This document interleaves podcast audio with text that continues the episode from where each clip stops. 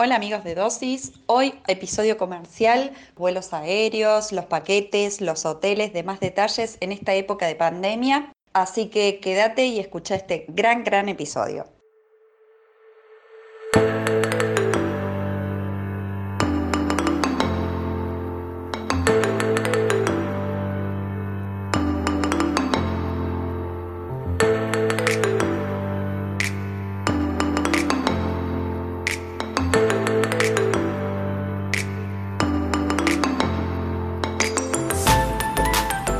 Todos amigos de Dosis, hoy estamos en un nuevo episodio con un invitado muy especial, nuestro amigo ya de la casa, lo que es Federico D'Angelo Martínez, magíster en Derecho Empresario, colega abogado, profesor universitario y fundador de Derecho y Turismo, que lo podemos encontrar en todas las redes, en Twitter, en Instagram.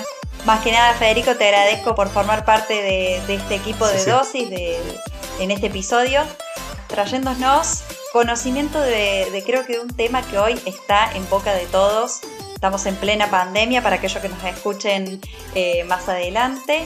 Estamos puntualmente en agosto del 2020 y bueno, mediante Meet haciendo un episodio. Así que Fede, muchas gracias por formar parte y participar en este episodio. No, gracias a ustedes. Creo que hay conjugamos el mismo interés, esto de viralizar y propagar de manera muy simple, concreta y directa, sin tantas vueltas, lo que es el derecho y cómo incide en muchas actividades.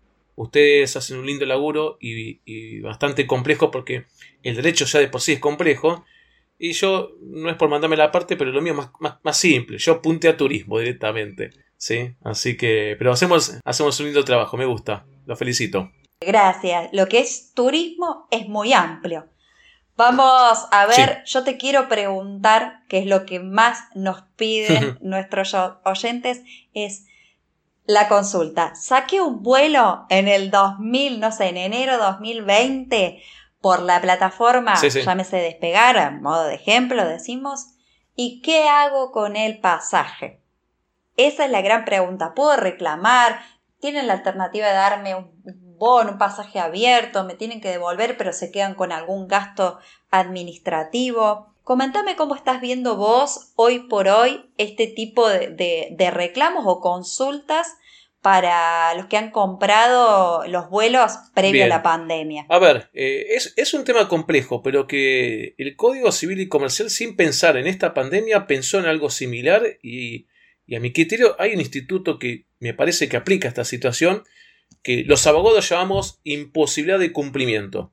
¿Sí? Que si alguno que está escuchando y, quiere profundizar, puede mirar el artículo 955, 956 y el 1732, que con ese bloque va a tener una idea de entender que cuando sucede una situación que vamos a aplicar en general, que, o para el común de la gente, que es imposible de cumplimiento. Es una situación donde dos partes obligaron a alguna prestación, y quizás contraprestación también, y sucede algo sorpresivo, futuro, que complica el cumplimiento de esa obligación, al punto tal que la torna de imposible cumplimiento. Entonces, ¿qué hacemos?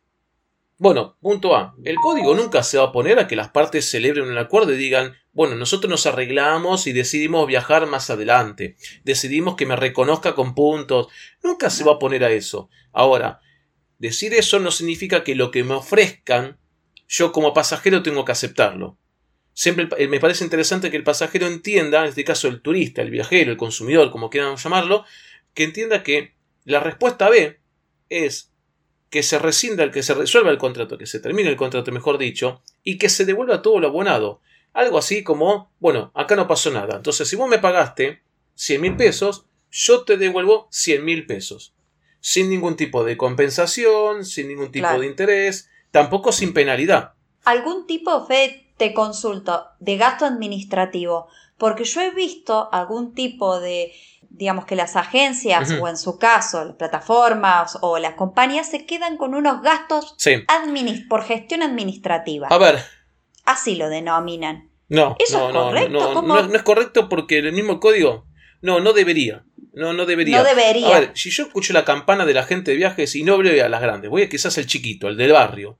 Yo entiendo que hay un gasto, que hubo tiempo, que dedicó, pero Esto es una situación excepcional y como toda esta situación excepcional, amerita soluciones excepcionales. Entonces, yo lo que he visto que se hace muchos seguidores, a ustedes seguramente le habrá pasado que le consultaban, le decían, no, porque me dicen que la condición de resolución o devolución es de tanto, porque el contrato dice, o porque las condiciones que yo firmé, y yo lo que les digo es, primero, las condiciones contractuales son válidas en la medida, paréntesis, si fueron informadas antes, serán válidas. Pero eso es un contexto de previsión. Esto de la pandemia, y estoy hablando de la gente que contrató antes de la pandemia, ¿no? Dejemos de lado que es una situación particular el que contrató quizás eh, ahora en esta oferta que hubo hace un mes y algo. Entonces, ya sabiendo que hay una pandemia, sabiendo que hay una situación, eso es distinto. El que contrató antes de la pandemia, no se le puede aplicar los términos y condiciones porque no están previstos esta situación actual. Entonces, punto malo es esto de pretender cobrar un costo de que quizás en la charla de café lo puedo entender, pero con la ley en la mano te tengo que decir no, no corresponde. Lógico. Se me venía el ejemplo de que con esa excusa las agencias dicen, mira, por el laburo que yo hice, la compañía aérea tal vez devuelve el 100%. Pero ¿qué pasa? La, la agencia supuestamente se queda con esos, pero en realidad no hubo ninguna prestación.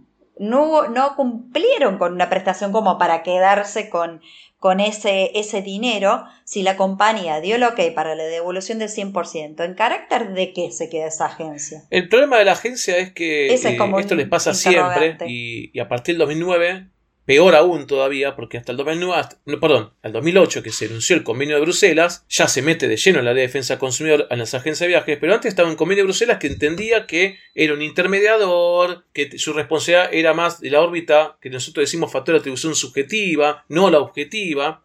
Después, más adelante cuento para el común de la gente estas diferencias. Pero la verdad que ya esto no corre más y el agente de viajes es como que a veces les cuesta entender cuál es su órbita de responsabilidad, que no es un mero intermediador. Y de pronto yo entiendo el agente de viajes, y de hecho tengo muchos ex alumnos que son hoy agentes de viajes, que en este momento me llamaban y me consultaban. Pero acá el agente de viajes eh, hace una gestión, pero que curiosamente no es la que le interesa al, viajero. Es decir, el viajero no es que va un agente de viajes porque quiere como contraprestación la gestión de asesoramiento y de reservas eh, a partir de lo que pide, lo que llaman en el sector paquete a medida. O previamente, el paquete preelaborado, que es el que acordó que hacen muchas veces las grandes agencias, que ya te dan un paquete cerrado. Es esto o tómalo, déjalo. Uno lo que quiere es viajar, disfrutar del hotel, disfrutar de la excursión, que son servicios que me lo dan otros prestadores. Pero en el medio tengo la agente de viajes. Entonces la gente viaje te dice, bueno, pero yo mi servicio lo presté. Mis horas hombre las dediqué. Sí, es verdad. Pero no se rompe, y esto ya lo he dicho mucho la justicia en diversos fallos, no se rompe el deber de, de seguimiento y de atención y de cuidado para el turista hasta que no termine de disfrutar el paquete que estuvo intermediando y que ofreció. El año pasado hubo un fallo muy grande con, bueno, un fallo con una agencia muy grande, que no vamos a nombrar, que justamente realizaba esto. Una, eh, eh, te, cierro chiquito el caso. Eh, era un viaje por Europa y uno de los servicios era un crucero de un punto dentro de Europa, de un punto a otro punto. Conclusión, el crucero, estando el pasajero en destino, el pasajero fue a varios lugares, ¿no? Entonces pasó por lugar A, lugar B, lugar C. Cuando llegaba al lugar D, ahí iba a viajar el crucero. Durante los viajes previos, pero ya estando en Europa, la empresa de crucero le avisa a la gente de viaje que hay problemas técnicos y no se va a hacer el viaje. Entonces, ¿qué hace la gente de viajes? Le informa, le dice, che, mira, no se va a hacer. Y como que lo dejó así. O sea, hizo un mero traspaso de información. Y no es eso. Ya que la agencia le dio un palo y le dijo, mira, punto uno, no podés decir que le informaste porque le mandaste un mail. Vos sabés la reserva, vos sabés en qué hotel estaba, tenés que informarle antes. Y punto dos, si el servicio se suspende por X circunstancias, vos haces un esfuerzo por darle un paliativo. Una alternativa. Y, ahí hablaba el fallo hablaba de el seguimiento, porque no es que se termina cuando yo hago la venta, ¿no? Pero bueno, estas son luchas Bien, todavía. Súper interesante. ¿Que es reciente, reciente el fallo? Es del año pasado. Es, ah, del año pasado. Eh, la sentencia es del año pasado. después en privado se los cuento. Bárbaro. Para el que le interese, siempre, digamos, estamos eh, abiertos para cualquier consulta o si les interesa ver el fallo siempre dosis y bueno, entiendo que también el colega Federico está, dispuesto por cualquier duda o algo. Y entonces, eh, Fede, me comentabas que en esos casos, a ver, eh, volviendo al tema de la pandemia, si uno sacó un pasaje con anterioridad, ¿a dónde me tengo que dirigir yo si quiero reclamar? Bien.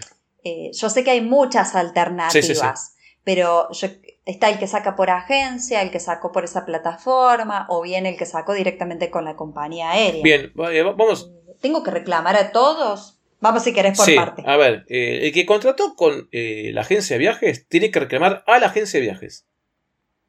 Esto es así. De hecho, eh, bueno, en la pandemia hubieron casos donde gente que se quejó con la aerolínea y la aerolínea le decidió modificar algo.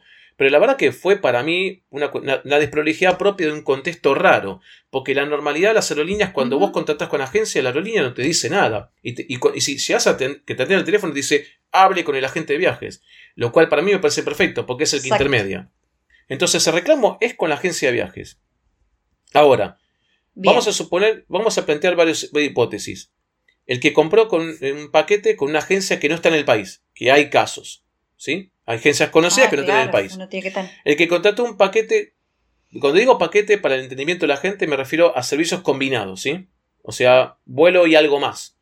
El que compró un paquete con una agencia de viajes y el que compró solamente un vuelo con una agencia de viajes, ¿sí? Bueno, eh, eh, ahora van a entender por qué lo separo. El primer caso, el que compró con una agencia de viajes fuera del país, eh, yo entiendo que hoy por hoy Internet ofrece muchas alternativas, muchas ventajas, hasta quizás en tema de precios, pero hoy se visualiza el problema que es dónde reclamo. Y el que contrató, por ejemplo, con una agencia muy conocida de España, no le queda otra que o consigue buenos resultados a partir de la negociación a distancia, pero si tiene que reclamar, va a tener que ir a reclamar a España. Lamentablemente no tiene manera. Eh, eso es una, es una cuestión. El costo lo tiene que analizar para ver el tema del costo para poder reclamar. La, sí. Digamos, porque no. Obviamente. hay que tenerlo presente. Obviamente. Obviamente. Eh, desconozco, yo me, me, no verdad que no averigüé, pero desconozco si la embajada española, por poner un caso, tiene alguna especie de receptora de queja por si uno quiere hacer, vamos a suponer, creo que ellos tienen Ministerio de Consumo, lo que sea Defensa del Consumidor acá. Entonces vamos a suponer que uno quiere hacer denuncia al, al Defensa del Consumidor de España, capaz que abrir la oficina de la embajada que te lo puedo recibir. Desconozco si esto hay. Será cuestión de averiguarlo. Si hay alguno que está escuchando está en esa situación. Vamos al plan B. El que contrató servicios combinados con agencia de viajes. ¿A quién tiene que reclamar? A la agente de viajes. No tiene que reclamar ni al hotel, ni a la aerolínea, por más que la agente de viajes o quien sea, o, que, que, te atiendan. No. El reclamo es con la gente de viajes. Si de pronto, ya en la parte judicial, quiere llamar, llamar, a todos a la bolsa, lo podrá hacer en la medida que, dependiendo del caso, porque si el hotel es de afuera, no va a venir. Si la aerolínea, que capaz que justamente eh, no está en el país, eh, repasemos para la gente. New Zealand se fue, Lantan ya se fue, Qatar y Emirates es, reciente, se van, entonces puede suceder que uno reclame con una aerolínea y no esté. El reclamo es con la agencia. Entonces, ¿cómo pude materializar esto? Perdón que pase el chivo. Ahí en, mi sitio web, yo en un tiempo me tomé la molestia de escribir un poquito para el común de la gente, por si tienen dudas, y lo pueden ver en derechoturismo.com. Pero se lo voy a comentar acá aprovechando el espacio que ustedes me brindan. El, reclamo que pueden hacer, primero yo recomiendo siempre a la gente agotar la estancia de negociación con la gente de viajes. Eh, y acá va la paciencia de cada uno. ¿sí? Hay casos, yo por lo que pude recibir en, redes, eh, las devoluciones fueron agencias chiquitas como que responden y le ponen mucha energía, agencias grandes como que hay casos que sí, hay casos que no, va variando. Pero agotar esa instancia. Si no conseguimos respuestas, ir a defensa del consumidor. COPREC sería... Bien. Sí. Me ibas a decir algo. Y Fede, ¿tengo que esperar hasta que sea la fecha de viaje? ¿O lo puedo, o tengo que esperar hacerlo después? Digamos, las negociaciones entiendo que las puedo realizar en cualquier momento, pero ¿qué, se aconseja? Esperar a la fecha porque yo cuando arrancó el tema de la pandemia daba en prioridad eh, las distintas aerolíneas y las agencias de viaje tenían una, una política de eh, darle prioridad lógicamente a los vuelos que tenían eh, programados más cercanos a la fecha y dar una respuesta posterior a aquellos que tuviesen una fecha más alejada. Actualmente, ¿cómo, ¿cómo estamos con ese tema? ¿Hay que esperar? ¿Hay que...? Porque bueno, ya estamos ya casi septiembre. Y no sabemos. es aconsejable esperar a la fecha y no, sabemos. exactamente. Mi consejo, eh, es esperen la fecha del viaje para el reclamo, no para negociar. Es decir, si contraté con la agencia de viajes, ya ir consultando. Mail va, mail viene, teléfono va, teléfono viene, donde, te atiendan, quizás en redes sociales. Ya eh, hacer las consultas, porque la verdad que es un plano de incertidumbre. Hoy por hoy, si yo te digo que se va a volar o que no se va a volar, sería, digamos, muy displicente de mi parte. Hoy no hay noticias oficiales respecto a qué va a pasar en septiembre, más allá de lo que sabemos allá por junio, creo que fue la resolución, que se dijo que se iba a volar en septiembre. El, primero, exactamente. El primero de septiembre era. La resolución de ANAC. Estamos a, nada. Y, ahora no sabemos todavía. Y nada. No, no, no. Se Al menos yo no tengo información. Bien. Eh, habrá quizás otro que dice, no, mira, recién salió tal cosa. Bueno, hoy hasta donde yo sé, no. Entonces, ¿qué, aconsejo? Si el, camino es denuncia, no, esperar a la fecha de viaje porque la verdad que eh, podemos intuir, pero la factibilidad de que pase algo extraño y que se viaje no lo sabemos. O que cancele la, eh, aerolínea y lo postergue para adelante, no se sabe. Entonces esperar la fecha de viaje para denunciar. Para negociar, es decir, consultar con la gente de viajes, no, desde ahora. No esperen. Perfecto. Entonces habíamos dicho con el tema de algunas eh, agencias que, tuviesen, digamos, domicilio acá y que pasaba con las compañías aéreas que tuviesen, o las que ya se están, están yendo. Y, el tema, digamos, eh, vos considerás que, que, bueno, no por un tema de solidaridad, no necesariamente tengo que traer a la compañía en esta instancia de negociación. Como para meter un push, pienso yo.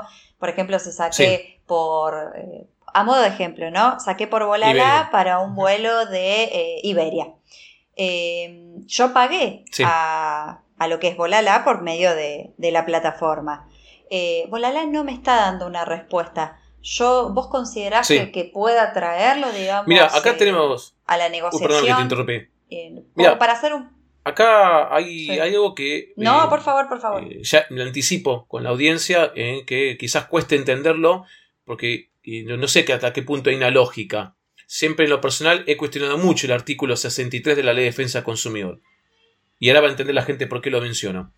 Ese artículo plantea, dice más o menos algo así, como que lo que ante problemas de servicios de transporte aéreo comercial se aplica las normas del Código Aeronáutico para vuelo de cabotaje, esta es la ley 17285 si no me acuerdo mal el número, y el convenio de Montreal del 99 o el convenio que sea, mayormente es este convenio, para vuelos internacionales. Supletoriamente, como una norma suplente por ahí escondida por si hay temas que no cubren estas normas, la suplente es la ley de defensa consumidor. Ahora termino con la intro. ¿eh? Entonces, por ejemplo, problemas de mala información, problemas en contra de la publicidad, problemas en temas de puntos o millas, vamos con la ley de defensa consumidor. Ahora, problemas de overbooking eh, o la sobreventa, pérdida de equipaje, cancelación del servicio, hay que resolverlo con las leyes del Código Aeronáutico o el, convenio de Montreal. Y esto, esta excepción, defensa del consumidor, lo hace valer también a la hora de citar. Eh, eh, ha pasado muchas veces que han citado. Uno va a defensa del consumidor, denuncia, por ejemplo, a la agencia de viajes y a Aerolínea X, y la aerolínea van con los abogados y dicen, yo, eh, se presentan para aplicar el 63 y que no se van a, someter a ese proceso. Y tanto generó esto que ya directamente las autoridades cuando, esto vos populi, ¿no? Cuando uno se quejaba decían, si hay agencia acá, si no hay agencia, andate a ANAC. Que después cuento algo de ANAC. Entonces, uno dice, vos me planteabas y me decías, ¿tengo que llamar a la aerolínea? Mira, como poder puedes llamarla. Seguramente la aerolínea va a aplicar esta excepción. O, directamente capaz que la defensa consumidor te dice, no, la aerolínea no, vamos con la agencia. Punto uno.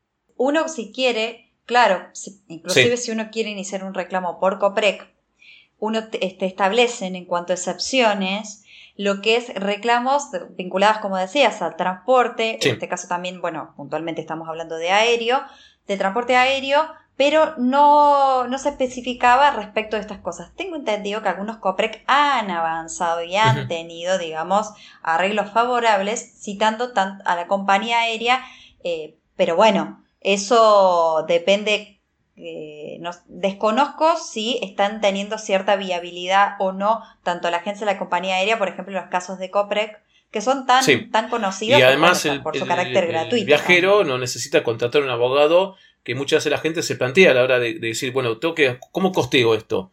Si COPREC o quien sea de defensa del consumidor cita una aerolínea y se presenta, ¿quién puede cuestionar eso? Es parte de la voluntariedad. El tema es, yo no le podría poner una multa porque no se presentó, porque no está dentro de mi órbita de competencia, que es distinto. A la gente de viaje sí le puedo aplicarles una multa porque no se presenta a esa audiencia. Eh, como una forma de obligarlo a que se presente la audiencia. Esos son uno de los problemas. Yo antes te contaba de la situación de, por ejemplo, me faltó decir del que contrata con una agencia de viajes un vuelo. Y acá se pone interesante, al menos para los abogados, se pone interesante el tema, porque no hay normas claras. Y de hecho, los precedentes judiciales hubieron algunos que aplicaron el raja tal el artículo 40 de la ley de defensa consumidor para el común de la gente. Responsabilidad, una responsabilidad dura y objetiva que no merita excusas de culpa ni nada, directamente relación de servicio, daño, responsabilidad. Y encima solidaridad, es decir, vienen todos en la bolsa de responsabilidad. La cadena. Y hubo casos aislados. Yo tengo anotado dos precedentes. En la cadena. Cuando dijeron, no, si la gente de viajes intervino solamente para vuelos, la misma excepción la aplicamos acá porque la gente de viajes no, no, no, no, hizo ninguna gestión de nada más que facilitar la reserva. Abro un paréntesis. En este caso, los agentes de viajes se meten en un sistema propio de reservas. Puede ser Amadeus, puede ser Sabre. Y ellos lo que hacen es vos querés volar en qué fecha. Entonces es como que la aerolínea le permite meterse en la reserva y reserva como si fuese un empleado de la aerolínea, para poner analogías simples.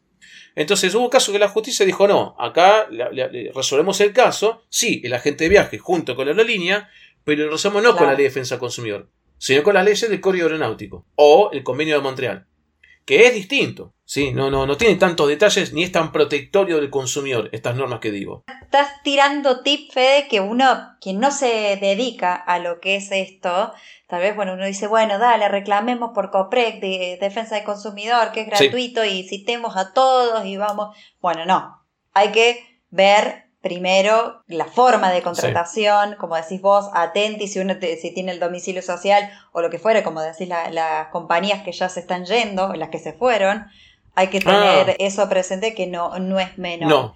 Y hoy por hoy me decías que ANAC no ha dicho nada al respecto. Estamos a casi septiembre, la semana que viene va a ser primero de septiembre y en principio estaban programados, digamos, los vuelos a partir de, de esa fecha. Así que hoy por hoy, nada. No, no se ve nada. Estoy viendo si hay alguna novedad nueva, pero no, hasta donde yo sé. No, y tendría que estar en breve dictarse. Lo que pasa que, ¿de dónde viene lo complejo? Y yo no quiero hacer una defensa gratuita de ANAC. Lo complejo que no es una decisión que cae solamente en ANAC. No es que ANAC se levanta a la mañana y dice, bueno, a ver, hoy salen los vuelos. No, tiene que conversarlo. Desde ya, nosotros tenemos nuestro ADN caudillista, así que hay que consultarlo con el presidente. Encima con salud, con transporte eh, y no sé con cuántos otros más, que hay como un comité. Entonces, estas decisiones, que hay muchos que intervienen y, solamente de salud te van a decir no, vuelos no.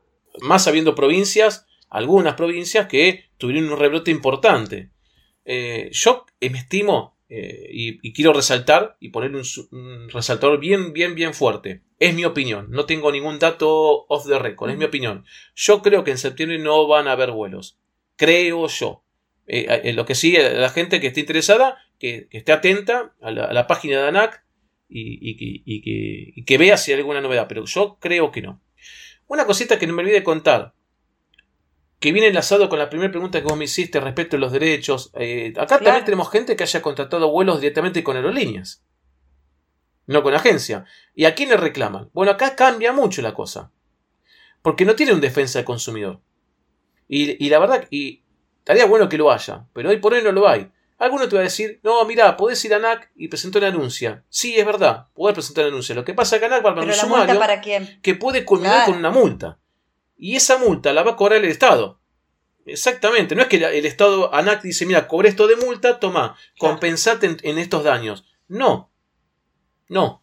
Entonces, eh, único, el único camino que te queda es, si es con aerolínea, digo, no contrataste con agencia, sino directamente con aerolínea, el único camino que te queda es ver con abogados, ¿sí? X, el que, el que, el que conozcan, el que les pide confianza. Yo recomiendo que sepan por lo menos un poco de derecho aeronáutico, con abogados en mediación, que puede estar citando en mediación. De hecho, hubo casos eh, algunos se acuerdan, hay otros que se presentan y no acuerdan nada. No voy a tirar nombres. Sí, para se no conoce. Populi se va, ofensivo, pero hay algunas que, agencias, que tienen posturas. Pero otras se acuerdan, ¿sí? Y si no acuerdo nada, el camino que me queda es, con ese mismo abogado u otro, la demanda judicial por daños en la justicia federal. Con los costos, digamos, que implica uno tiene que hacer. Y ni hablar el tema también, bueno, se, me viene a la mente lo del tema de impuesto país. ¿Qué pasó con eso? Que es un, tema, che, yo lo pagué, me lo devuelven o ah. no. Yo recuerdo en un momento, bueno, que comentaste respecto del hecho imponible en sí, de, si querés brevemente mencionarnos, a ver, ¿corresponde que yo reclame eh, la devolución del impuesto país o no? Mira, lo, tengo por un vivo que, hiciste y, me quedó. Quiero aclarar que a mí me gusta el derecho del turismo, pero no soy abogado especialista en derecho tributario. Así que eh, eh, no deja de ser una opinión de abogado, no es, digo, a ver, lo quiero tampoco ser grandilocuente, no es que soy Don Tito de la Marta, pero tampoco soy el extremo, no soy el Messi del derecho tributario. Pero desde el ABC eh, a ese usuario le respondí y le decía algo así que, primer punto hay que separar, por ejemplo, vos en 2019 capaz que contrataste sin impuestos país, ¿sí? Y ahora renegocias. Y en esta renegociación capaz que te dice, mira, eh, yo viaja más adelante, pero te cobro un diferencial. Si te cobran impuestos país por ese diferencial, está bien cobrado. Uno dirá, uy, qué bronca, no quiero, voy a lo legal, está bien cobrado.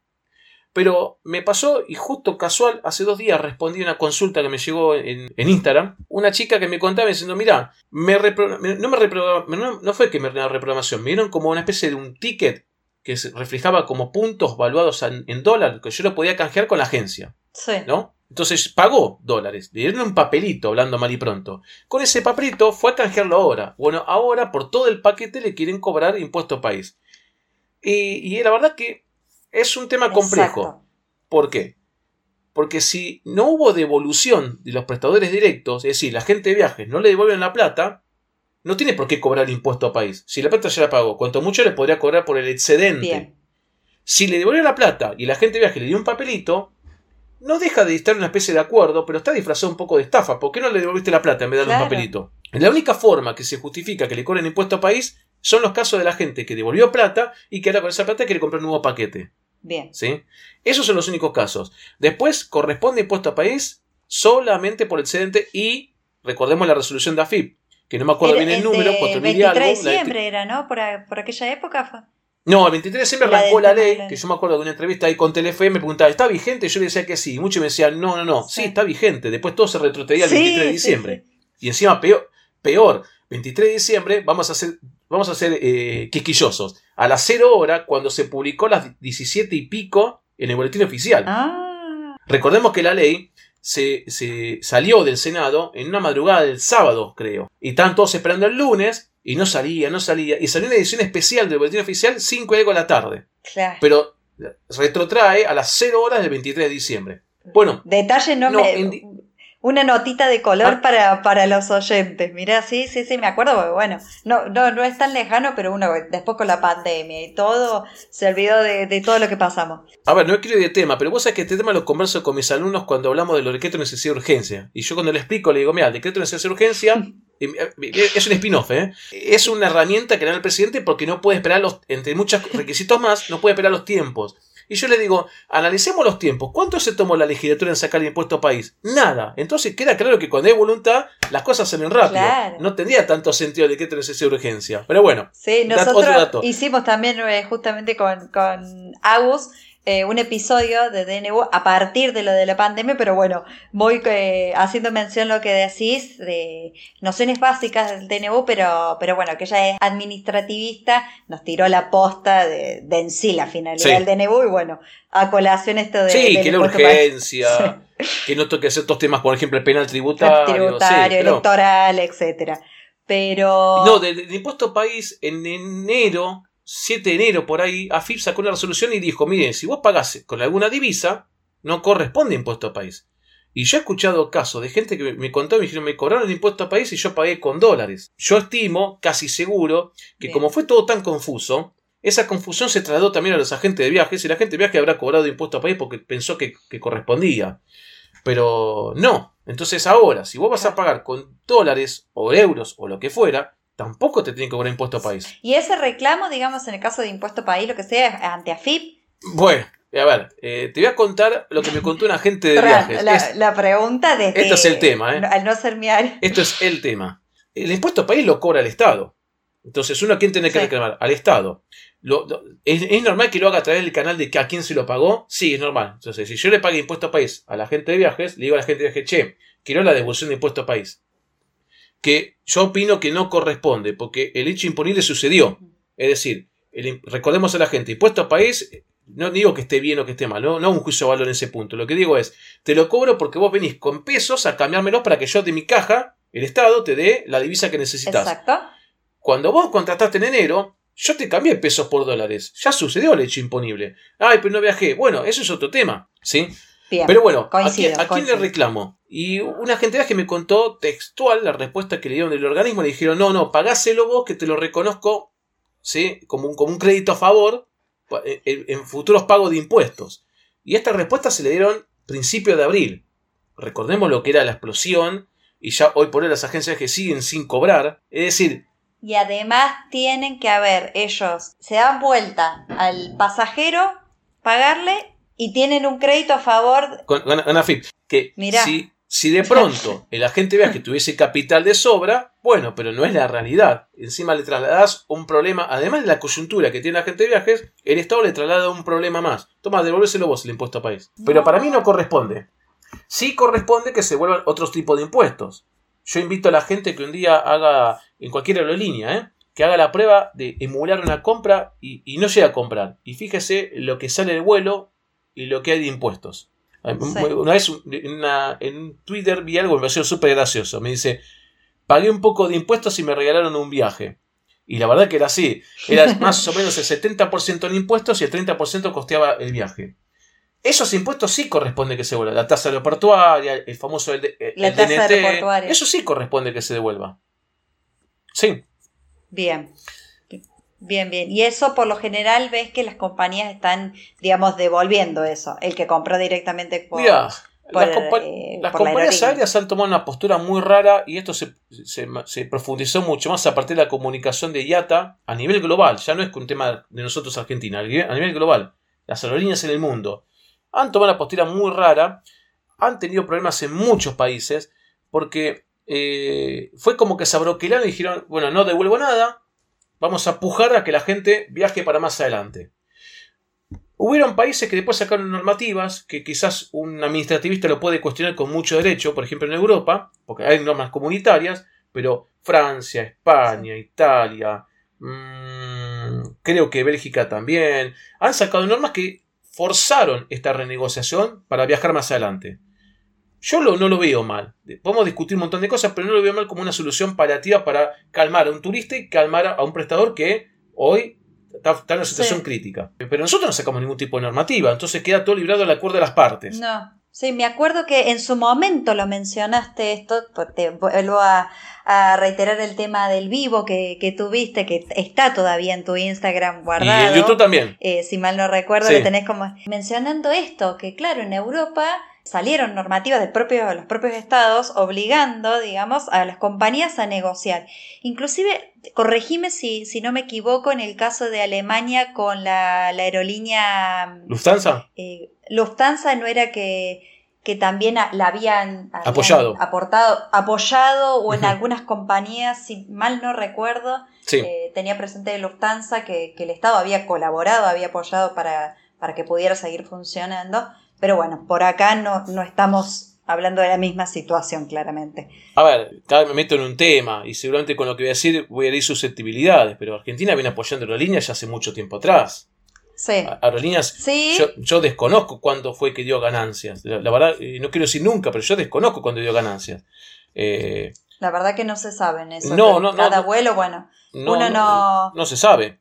Eh, no quiero discutir la necesidad de, la función federal, de conectar, pero yo he, viajado eh, eh, a destinos y he viajado, miraba así alrededor y, casi que podemos jugar un truco, éramos seis. Entonces, ¿y por qué se mantiene ese vuelo? No sé, son opiniones. Algunas cuestiones más. Bien. Pero, pero en el caso de Francia sí, se ayudó, se, le ayudó a, a Lufthansa. Pero también hubo un proceso de achique importante. Si uno googleaba a ver que Lufthansa no lo digo con alegría. ¿sí? Si acá uno me escucha decir, ah, estás contento que echaron gente. No, no estoy contento. Pero la crisis conlleva este tipo de, de, digamos, de medidas. y hubo reducción de empleo, hubo venta de aeronaves, o sea, fue achicando costos. No es que recibió la plata y, siguió con una especie de fiesta, Lufthansa. No, lógico. Hay un montón que, han tomado esas medidas, no solo como, como decir, sino plataformas. De pegar inclusive es conocido que han, eh, redujeron el personal, eh, lo que es eh, despegar, el tema, bueno, Booking, varios, pero bueno. Y ni hablar la TAM cuando, cuando bueno, se fue. La TAM, sí. La TAM no quebró, se, se, fue. se supone que los que tiene pendiente tienen que cumplirlo, por sí o por otro, tiene que cumplirlo. Pero es un gran tema que yo no sé, ahí, ahí desconozco qué fue lo que pudo haber hecho ANAC como condición, pero es un gran tema de, bueno, ¿qué garantías hay de que vos te vas, pero lo que tenés vigente es que lo vas a cumplir, vos otro? Porque acá el viajero tiene un cierto descuido, a mi criterio. Y, creo que, la pandemia lo ha expuesto a nivel mundial. No solamente de acá, ¿eh? a nivel mundial. Porque este problema que yo te digo, en España, por ejemplo, se, se bloquearon todas las agencias y demandaron a las aerolíneas, agencias de viajes. Mira. Porque estaban en el medio porque, eh, a ver, recordemos a la gente, en abril Yata dijo no sé cuántos miles de dólares, miles y millones de dólares que tenía, no vamos a devolver nada. Y en el medio tenés al pasajero que le pagó un agente de viaje, que el agente de viaje le dio la aerolínea, no se vuela, y la cadena tendría que ser al revés ahora. La aerolínea devolverá al agente de viaje, el agente de viaje es el pasajero, pero la aerolínea no devuelve. Y el agente de viaje está en el medio, ahí, en medio del reclamo. Y que si esto lo llevamos al plano normativo local nuestro, tristemente, y no lo digo con alegría, tristemente, la gente es que tiene que hacerse cargo de esta caprichosa decisión de la línea en no devolver. Mira. Sí, porque si uno. Quizás esto. Tal vez desde. se pone del lado. No de la gente de viaje realmente, desde el desconocimiento, ¿no? Como decías, bueno, este tema del dato del impuesto país que uno no lo conoce, que no es un dato menor, esto que comentaste. Fede, dos consultitas que, a ver, sí estaría para armar otro episodio, si te parece, con el tema, bueno, más charlando, si que te parece más adelante, con, novedades. Sí me interesa ver qué pensás vos, eh, ya que se vienen, digamos, ya estamos, o ya tal vez pasando, te diría, eh, los viajes de egresados, ¿no? Es un tema, yo sé que hay aparte, por el tema de eh. fideicomis, lo de que era el fondo, perdón, de...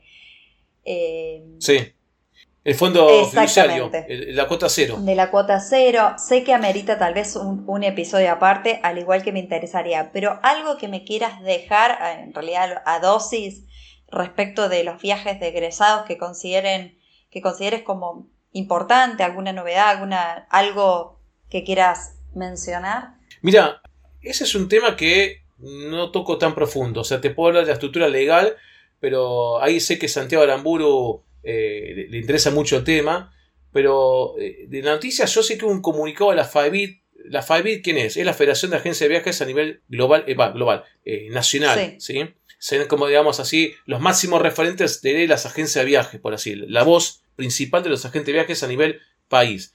Han hecho un comunicado que desconozco el tenor, pero lo que sí, así que te debo parte de la respuesta, pero lo que sí te puedo decir es, la normativa con respecto a la cuota cero sigue vigente.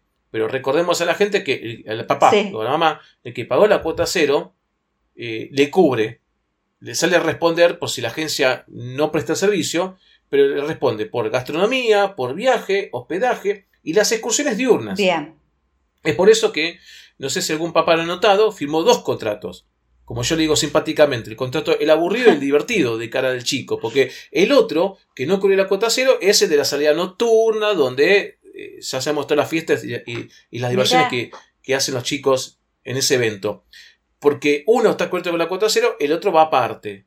Eso no se cubre. Entonces, si de pronto hoy vamos, toco madera, acá no lo ven, pero tengo madera, toco madera, si una agencia no presta el servicio, la cuota cero le saldrá a cubrir a estos papás, pero irán a Bariloche, dormirán, comerán, harán excursiones diurnas al Cerroto quizás, no sé, también porque de aventura tampoco cubre, pero los boliches no van a ir, tener que pagarse la parte. Y se con el costo. Y eso Exactamente, eso te iba a decir. Y, y Turismo Aventura también queda fuera. Mira. Eh, Bárbaro ese dato que, decís para, para, los padres, bueno, y saber ese tema de, de la cuota cero, qué es, lo que, qué es lo que cubre y qué no.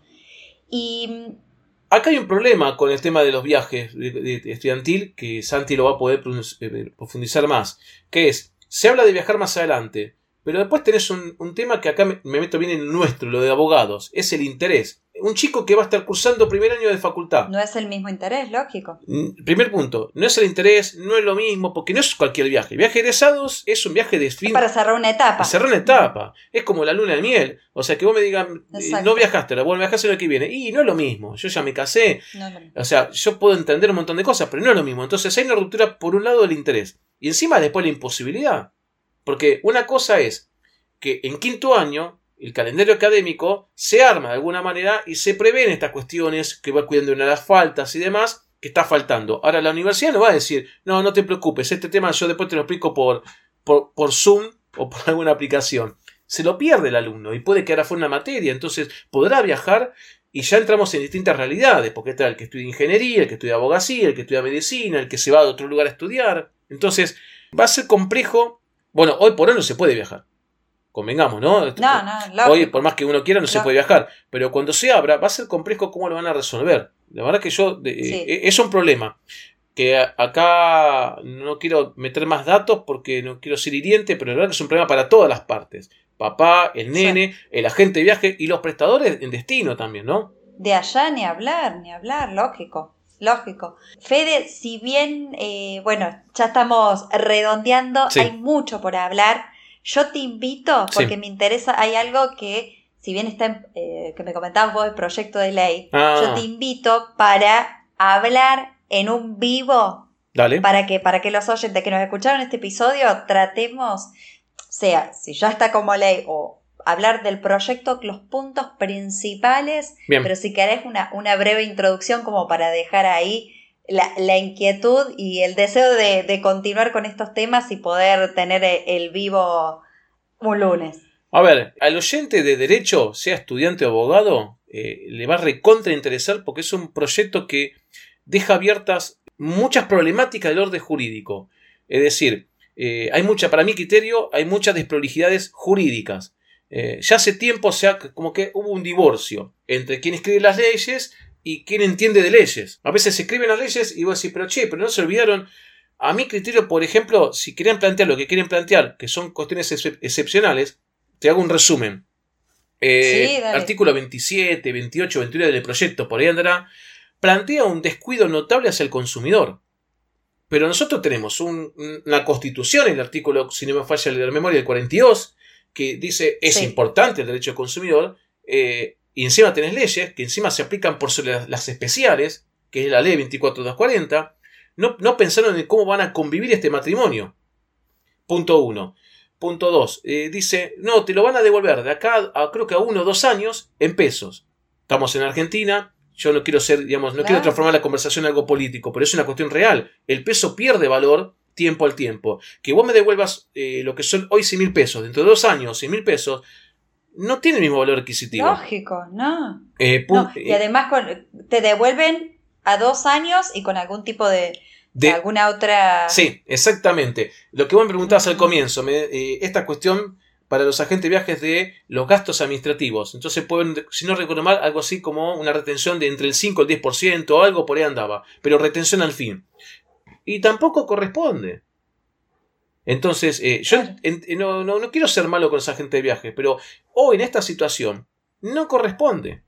No corresponde. Tampoco corresponde porque vamos a contar la, otra de la moneda. El pasajero que sacó un pasaje, eh, un vuelo, un, un paquete en octubre de 2019. Vamos a inventar que pagó, invento, ¿eh? porque no quiero ser eh, 100 mil pesos, algo redondo. Hoy si vos le devolvés 100 mil pesos, estás cumpliendo con la ley. Y no puede decir nada el pasajero. Ahora el pasajero con 100 mil pesos no se compra ni la mitad, hoy. No. Entonces acá perdemos todos. Acá perdemos, lamentablemente perdemos todos, ni hablar los agentes de viaje que no, pueden, no tienen capacidad de retorno ni de venta, eh, pero la solución no pasa por retener al pasajero, al, consumidor, un 5 o un 10%. Esa es mi opinión, que yo sé que con esto me va a ganar muchos enemigos, pero bueno. Eh, no, pero también has dado eh, la visión, porque uno también tan sesgada, o del lado, por ejemplo, yo como consumidora, sí se olvida también de, de, lo que comentabas vos, de la gente de viaje en sí, y, va con todo, pretende, digamos, eh, reclamar y todo. Está bien lo que, lo que mencionas vos, de esos, que en principio no corresponderían estos gastos administrativos, pero mira qué interesante ese dato que diste del impuesto país. hay un eh, montón de cosas que uno ¿eh? no, lo sabe. Quisiera hacer un consejo para el viajero.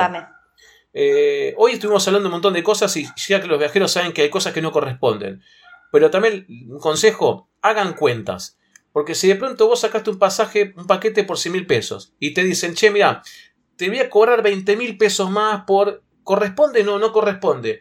Pero si te devuelven los 100 mil, vas a perder más que poner vos 20 mil arriba. ¿Sí? E, e, esto es una simple relación que tenemos que hacer entre inflación y pérdida de valor del peso entre el periodo que compramos y el periodo actual. A veces, quizás lo que no nos corresponde termina siendo un mal menor que ir a reclamar por nuestros derechos. O sea, yo invito a la gente que también no deje de lado ser pragmático.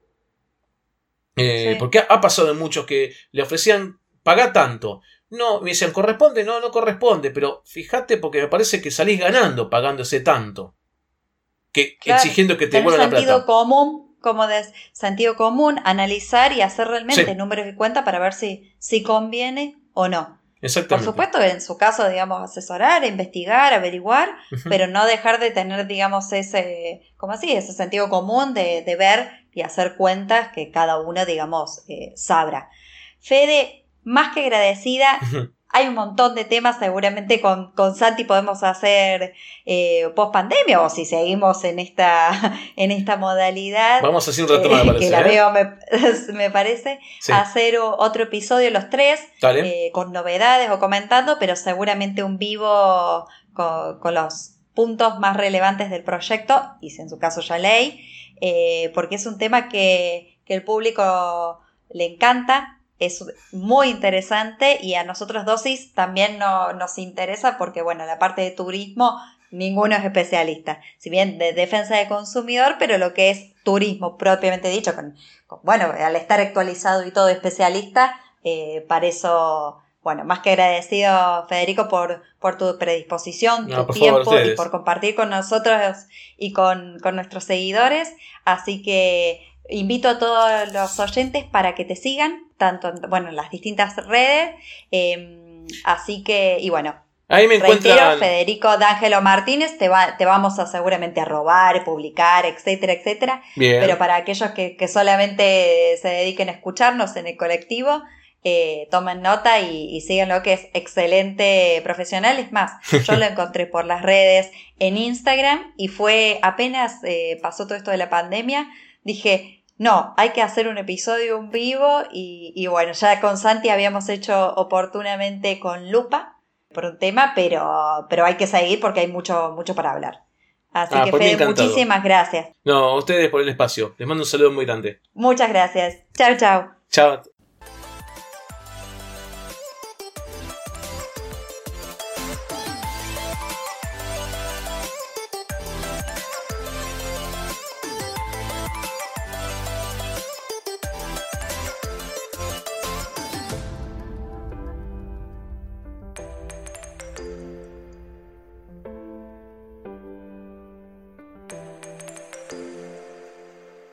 Si te gustó este episodio, no te olvides que hay muchos más en la plataforma de audio que elijas. Estamos en Spotify, en Apple Podcasts, en YouTube, en todos lados. Así que no te olvides de ir y buscar lo que necesites. También recordá que nos puedes encontrar en redes sociales, la que uses como dosis de derecho, y ahí no te vas a perder nada. Por último, no te olvides, porque es muy importante, no frenar estas ganas de compartir estos episodios con tus amigos y colegas y rankearnos en la aplicación que uses.